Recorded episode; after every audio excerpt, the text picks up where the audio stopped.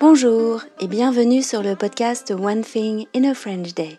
Aujourd'hui, lundi 24 juillet 2023, cet épisode, le numéro 2265, s'intitule Le luthier japonais en Bretagne et la troisième devinette de l'été. J'espère que vous allez bien et que vous êtes de bonne humeur.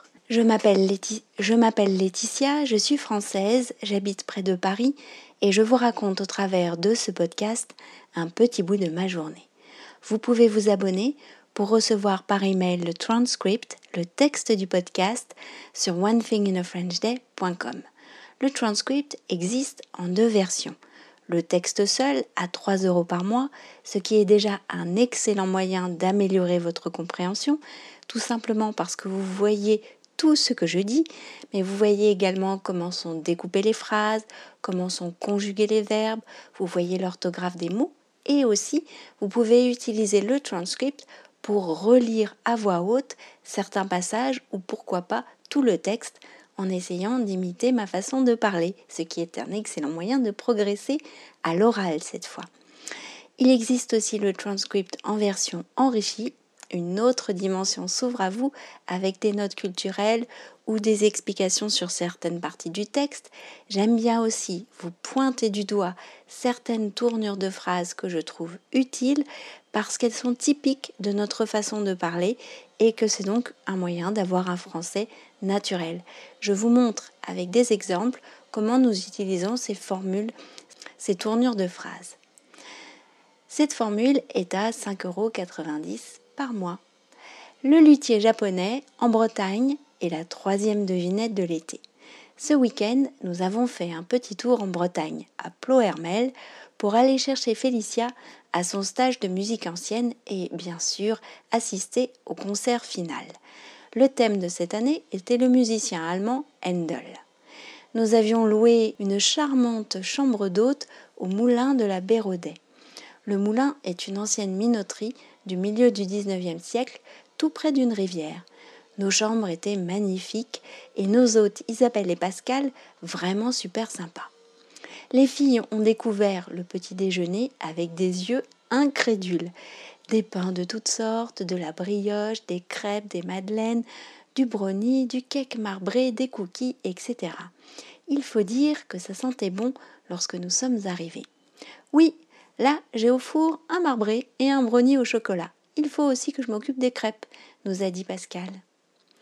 Samedi matin, le jour du concert, alors que nous allions descendre prendre le petit déjeuner, j'ai reçu un SMS de Félicia. Maman, ma corde de ré va lâcher, celle qu'on vient de mettre.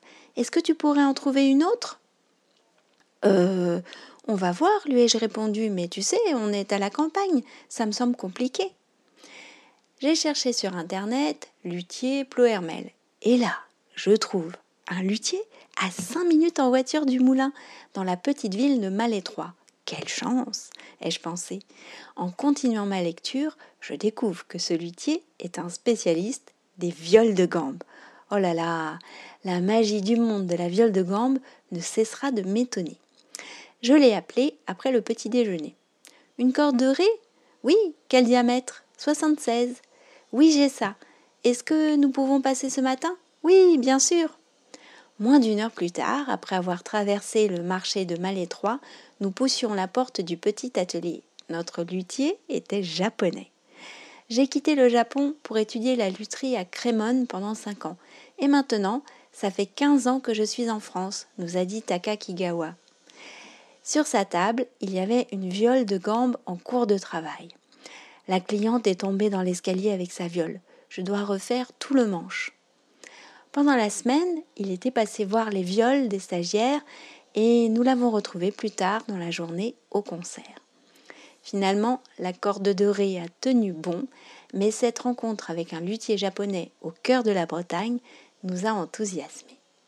Allez, il est temps de passer à notre devinette de la semaine. Nous cherchons à nouveau un lieu parisien. Vous êtes prêts?